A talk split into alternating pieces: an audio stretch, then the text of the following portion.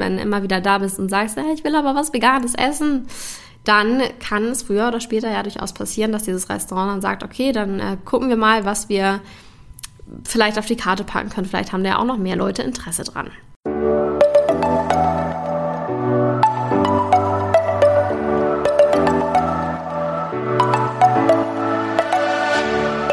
Moin und herzlich willkommen zu einer neuen Folge des Eat Pussy Not Animals Podcast, der Podcast, der dir den Einstieg in die vegane Ernährung erleichtern soll. Moin Freunde und herzlich willkommen zu einer neuen Podcast-Folge von mir.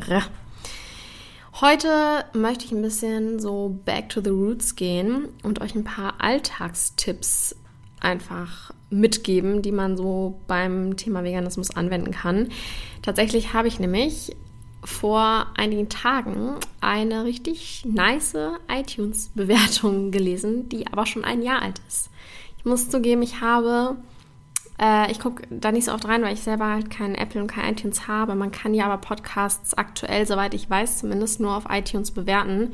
Falls ihr da übrigens Lust drauf habt, ich freue mich sehr über Bewertungen bezüglich dieses Podcasts. Gerne auch nicht nur einen Stern geben und nichts dazu schreiben, sondern wenn nur einen Stern, dann vielleicht begründen, weil dann kann man ja eventuell was verbessern. Ähm, es sei denn, es ist so eine Kritik wie, äh, jetzt esse ich noch mehr Fleisch dann natürlich nicht. Aber äh, ja, wenn man Verbesserungsvorschläge hat, dann gerne auch anmerken, auf jeden Fall.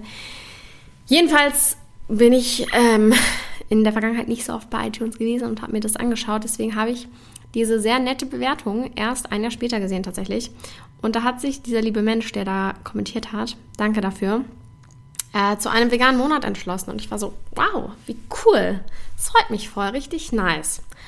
Und gleichzeitig kam auch der Wunsch nach ein paar Alltagstipps. Es tut mir echt leid, falls du das gerade hörst, dass ich erst ein Jahr später darauf reagiere. In Zukunft werde ich definitiv öfters mal nachschauen, was da so für Bewertungen reinkommen und ob da auch irgendwelche Wünsche reinkommen. Aber besser spät als nie, würde ich sagen. Und eigentlich ist es ja auch für viele Menschen, denke ich, ganz cool, mal ein paar Tipps zu erfahren, was man so im Alltag tun kann. Also, Angenommen folgendes Szenario, du entscheidest dich, dass du dich jetzt vegan ernähren möchtest, hast du dein Warum herausgefunden, weil du mehr Tierwohl willst, weil du die Umwelt schützen willst, weil es dir nicht so gut geht und du glaubst, dass du deine Gesundheit damit verbessern kannst, ist ja eigentlich relativ egal, welcher Grund am Ende der ausschlaggebende ist. Solange man halt irgendwie sein Warum kennt, ist das Ganze definitiv einfacher umzusetzen das ist so erstmal so der erste Tipp, den ich allgemein habe, dass man das stärken sollte, warum man ähm, vegan sich ernähren möchte. Weil ich denke, wenn du einmal wirklich diese Connection gemacht hast zwischen dem Individuum, was sterben muss für uns, damit wir ja eigentlich nur egoistischen Genuss haben, gesundheitlich brauchen wir das ja alles gar nicht. Aber wenn du da einmal die Connection dazwischen gemacht hast, zwischen dem Leid, was passiert und dem, was du auf deinem Teller hast, dann ähm, ist es auch eher schwierig, nicht vegan zu sein, als vegan zu sein. Jedenfalls gehen wir davon also aus, du hast dich entschieden, hast jetzt gerade hier so angefangen und jetzt kommt so der Alltag, drückt rein und du denkst dir so, huha, wie setze ich das jetzt um? Ich möchte das Ganze ein bisschen unterteilen in verschiedene Kategorien, sage ich mal. Also beispielsweise Essen gehen. Da habe ich auch schon mal eine eigene Podcast-Folge tatsächlich drüber aufgenommen. Mit äh, Restaurant-Tipps mäßig. Das ist die Folge 91. Wer da gerne nochmal reinhören möchte, kann das natürlich auch tun. Äh, genau, wo war ich Kategorien? Also Essen gehen, Familien, Feiern, Arbeit, sowas. Und ich würde sagen, wir starten aber erstmal mit allgemein Einkaufen und überhaupt dieses Zuhause kochen, da den Umschwung finden.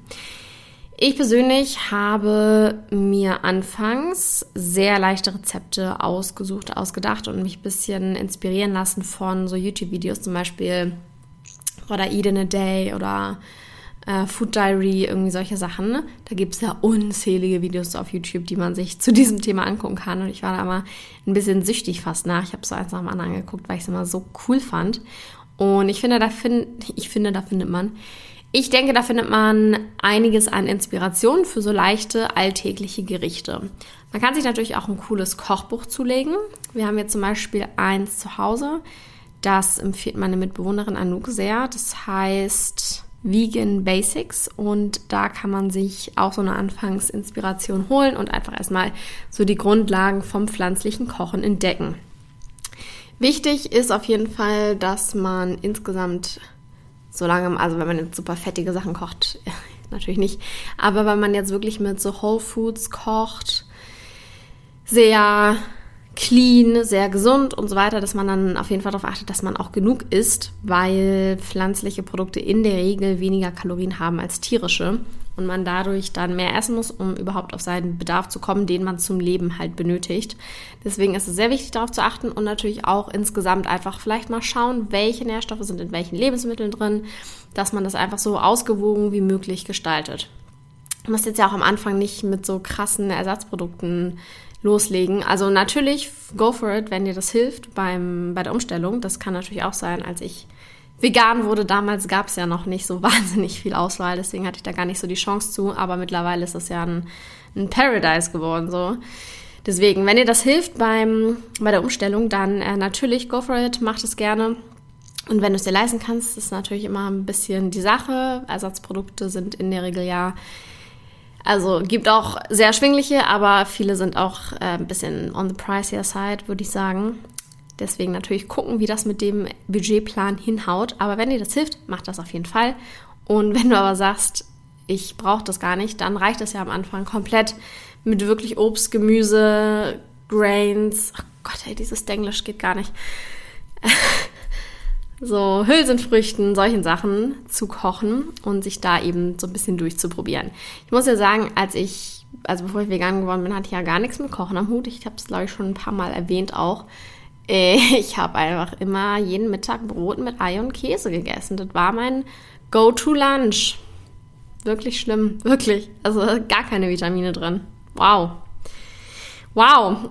Und dann sagen die Leute halt, wenn du vegan wirst, so, wo kriegst du denn deine Nährstoffe her? Und ich denke mir so, hm, das hättest du mich mal davor fragen können. Da hätte ich es nämlich nicht beantworten können. Ja, aber gut, das ist auch so eine Sache, ne? Kommen wir auch noch mal später zu, zu so Argumenten, Klischees und so weiter. Jedenfalls würde ich empfehlen, ein, ein so ein, ähm, wie sagt man, sich selber so einen kleinen kleine Auswahl an Rezepten, easy veganen Gerichten zurechtzulegen, auf die man immer wieder zurückgreifen kann, wenn man jetzt nicht weiß, was man gerade kochen soll. Wenn einem so ein bisschen die Inspiration, Inspiration fehlt und halt auch so Sachen, die man seinen FreundInnen, seiner Familie vielleicht auch mal kochen kann. Einfach so wirklich so eine so Grund-Basic-Gerichte, die man geil findet, die man immer wieder machen kann. Das wäre so meine, meine Idee dafür. Und das Ganze, also das meiste kommt dann halt auch so über die Zeit. Ne? Ich habe anfangs halt sehr basic gekocht, wirklich lame eigentlich, aber ich war immer sehr zufrieden. Ich mochte das immer, ich finde es ganz geil. Und mit der Zeit habe ich mich dann auch an so andere Sachen rangewagt, weil davor habe ich halt gar nichts mit Kochen am Hut gehabt. Also wie gesagt, ich konnte gar nichts, also wirklich gar nichts. Und es ist dann so über die Zeit gekommen. Und mittlerweile würde ich auch einfach eine geile Lasagne machen. So, zum Beispiel. Bezüglich Einkaufen kann es auf jeden Fall sinnvoll auch sein, sich einen Essensplan zu gestalten. Zum Beispiel aus den Gerichten, die man in seine Base äh, included hat da einfach so einen Essensplan erstellen. Dann kauft man auch nicht unbedingt zu viel ein und eine Einkaufsliste machen. Ich habe immer das Problem, ohne Einkaufsliste kaufe ich gerne mehr, als ich eigentlich kaufen wollte. Manchmal auch mit Einkaufsliste. Aber ich finde, eine Einkaufsliste hilft immer enorm dabei, wirklich nur das zu holen, was man für die Woche, für seine Gerichte, für sein Essen benötigt. Und am Anfang kann es vielleicht auch herausfordernd sein mit Zutatenlisten. Da habe ich einen ganz tollen Tipp für euch. Wenn ihr so eine Zutatenliste seht, dann schaut zuerst auf die fettgedruckten Begriffe. Das sind nämlich die Allergene. Und da zählt natürlich auch sowas mit rein wie Milch, Magermilchpulver, Buttereinfett. Ich weiß immer nicht, ist es Buttereinfett oder Butterreinfett? Ich glaube Buttereinfett, oder? Ich komme immer durcheinander. Wow. Ach, das ist auch so eine ganz, ganz schlimme Zutat, die manchmal an so komplett veganen Sachen drin sind. Dann ist das da noch mit drin. Und du denkst dir so, warum? Warum ist das da jetzt noch mit drin? Es könnte so ein geiles veganes Produkt sein. Naja, also die fettgedruckten Begriffe sind halt diese Allergen-Sachen. Und da gehört halt, wie gesagt, Milch und so ein Zeug zu. Und wenn man die erstmal gecheckt hat, also nur einmal kurz überfliegen und da sieht man dann schon irgendwas mit Milch, kann man es direkt wieder weglegen, ohne sich komplett die ganze Liste von vorne bis hinten durchlesen zu müssen. Wenn man es jetzt nicht dabei findet, sondern nur Sachen wie Weizen oder Soja oder sowas, dann ist schon mal eine gute Chance, dass das Produkt vegan ist. Dann muss man nur noch mal darauf achten, sowas wie Gelatine ist zum Beispiel nicht fettgedruckt oder echtes Kamin, das ist dieser Farbstoff aus Läusen das zum Beispiel auch nicht. Aber das wäre so mein Tipp. Erstmal die fettgedruckten Sachen scannen, so kurz rüber gucken und dann den Rest. Dann hat man das da ein bisschen leichter und ein bisschen schneller. Und mittlerweile ist ja auch dieses Vegan-Label schon auf sehr, sehr vielen Produkten abgebildet. Das war damals auch nicht so. Da gab es ganz viele, die vegan waren. Also so accidentally vegan. Es ist noch nicht mal 19 Uhr. Ich bin schon am Rumgehen hier. Wow. Also die noch nicht mal accidentally vegan, äh, die, nein, die accidentally vegan waren und wo es aber nicht drauf stand. Und mittlerweile habe ich aber das Gefühl, dass es da sich auch schon sehr ja, gebessert hat, dass jetzt dieses Vegan-Label immer auf noch mehr Produkten drauf ist. Aber da natürlich nicht durcheinander bringen, vegan und vegetarisch, das ist mir auch schon öfters passiert, weil die ja gleich aussehen, nur das darunter steht dann nochmal entweder vegan oder vegetarisch. Und ähm, ja, nicht vergreifen da ein Auge drauf haben. Ich finde ja auch, die Label sollen anders sein. Aber gut, das ist auch ja, ja meine Meinung dazu. Es erfordert auf jeden Fall ein bisschen Geduld, würde ich sagen. Am Anfang kann es vielleicht dann der Einkauf ein bisschen länger dauern, als man es vielleicht gewohnt ist. Aber mit der Zeit kommt man da rein und dann wird das auch. Und mittlerweile gibt es auch schon auch in ländlichen Gegenden in den Supermärkten dort schon eine sehr, sehr coole Auswahl an veganen Produkten da denke ich vor allem im Rewe oder Edeka und ich weiß nicht, ob Lidl und Aldi auf dem Land. Wobei, Aldi bei meinen Großeltern auf dem Dorf fast, da gab es tatsächlich mehr als äh, bei uns in Berlin. Da war ich ein bisschen überrascht. Naja, anyways. Checkt einfach mal das Angebot aus und dann wird das nach und nach auf jeden Fall auch easier. Gut, was tut man jetzt, wenn man essen gehen möchte? Angenommen mit Freundinnen oder Familie essen gehen ich würde sagen, es kann vorkommen, dass man manchmal ein Restaurant erwischt, wo es dann tatsächlich nur Pommes und Salat gibt. Das ist immer so das vegane äh, ja, Notgericht, würde ich sagen. Das hat eigentlich fast jedes Restaurant. Das ist dann ja so der Ausweg, den man findet. Musste ich auch schon das ein oder andere Mal drauf zurückgreifen. Wenn man in Großstädten unterwegs ist, da gibt es ja mittlerweile auch eine ziemlich große Auswahl an veganen oder vegetarisch-veganen Restaurants und auch an anderen Restaurants, die aber eine große vegane Auswahl haben. Also Hamburg, Berlin, Frankfurt, Köln, das ist ja alles überhaupt gar kein Problem mehr. Da findet man hier überall immer irgendwas Geiles. Und da würde ich dann einfach in dem Moment vorschlagen, macht einfach so, übernehmt die Verantwortung für den Ort, wo Essen gegangen wird. Beispielsweise sagt ihr dann zu euren Freundinnen, ich mache eine Auswahl an Restaurants, wo ich auf jeden Fall was Cooles kriegen werde. Guckt euch am besten vorher die Speisekarte an, wenn die irgendwo online zu finden ist. Dann dauert es im Restaurant selber auch nicht so lange. Und dann könnt ihr einfach so einen Voranschlag machen von keine 10 Restaurants. Und dann sagt ihr so, ich habe das und das und das gefunden, da können wir hingehen, sucht euch eins davon aus. Ich denke, damit sind alle fein. Wenn die darauf bestehen, dass sie ihr totes Tier auf dem Teller liegen haben, könnt ihr darauf auch noch achten, dass es da wirklich alle Auswahlmöglichkeiten gibt. Oh, sehr zu empfehlen übrigens die Apps Vanilla Bean und Happy Cow. Da kann man, da hat man so eine Karte und kann schauen, was in der Umgebung ist, was äh, vegetarisch, vegan ist oder auch omnivor mit veganen Optionen. Das finde ich richtig nice, hat mir am Anfang auch sehr den Arsch gerettet. Und äh, genau, da kannst du dann einfach mal ein bisschen rumschauen. Natürlich wird es schwieriger, je ländlicher man kommt. da hat man leider auch immer noch nicht so eine krasse Auswahl und tatsächlich auch, das finde ich sehr krass, diese Cafés, die so ein bisschen ja, älter sind, so, so ein bisschen Oma-mäßig auch eingerichtet öfters. Ich weiß nicht, ob ihr diese Art von Kaffee kennt. Die haben halt oft noch nicht mal Sojamilch für den Kaffee. Das finde ich halt so krass. Das ist so krass. Also, so 2021 und keine pflanzliche Milchalternative. Mega. Aber ja, das findet man halt leider auch oft in so kleineren Orten, habe ich das Gefühl. Und da muss man dann im Notfall auf einen schwarzen Kaffee zurückgreifen, wenn man einen Kaffee möchte. Sehr schade. Meine sonstigen Erfahrungen mit Essen gehen in ländlicheren Gegenden auf Dörfern ist halt auch eher enttäuschend, muss ich sagen. Aber was halt eigentlich immer geht, ist zum Italiener. Da kannst du dir dann deine Pizza ohne Käse holen. Es schmeckt nicht so scheiße, wie es klingt. Ich weiß, Käse und so, mh, mm, so lecker, bla bla. Aber tatsächlich, auch ohne Käse kann die Pizza ganz nice sein. Finde ich. Also da gibt schon, also es, es geht schon. Ich finde sowieso bei so einem richtig geilen Italiener kommt es auch mehr so auf den Boden drauf an, wie der ist. Und gar nicht so sehr auf den Käse. Und deswegen finde ich, also ich finde es auch ohne Käse super nice. Und dann natürlich darauf achten, dass der Boden nicht mit Ei gemacht ist, so der Teig. Und auch wenn man jetzt sich für Pasta entscheidet, gibt es ja hier Arabiata kann man machen, dann diese nur Tomatensoße oder mit Öl und Knoblauch. Also da gibt es ja auch bei Pasta sogar noch mehr vegane Optionen, würde ich mal sagen. Wenn man jetzt keine Lust hat auf Pizza ohne Käse und natürlich dann nachfragen, ob die Nudeln mit Ei sind, sind sie aber in den meisten Fällen eigentlich nicht. Finde ich auch irgendwie auch so eine absurde Sache. Warum tut man Ei-Nudeln? Egal, wieder ein anderes Thema. Das wären so die Sachen. Also Italiener, finde ich, kann man sehr gut veganisieren.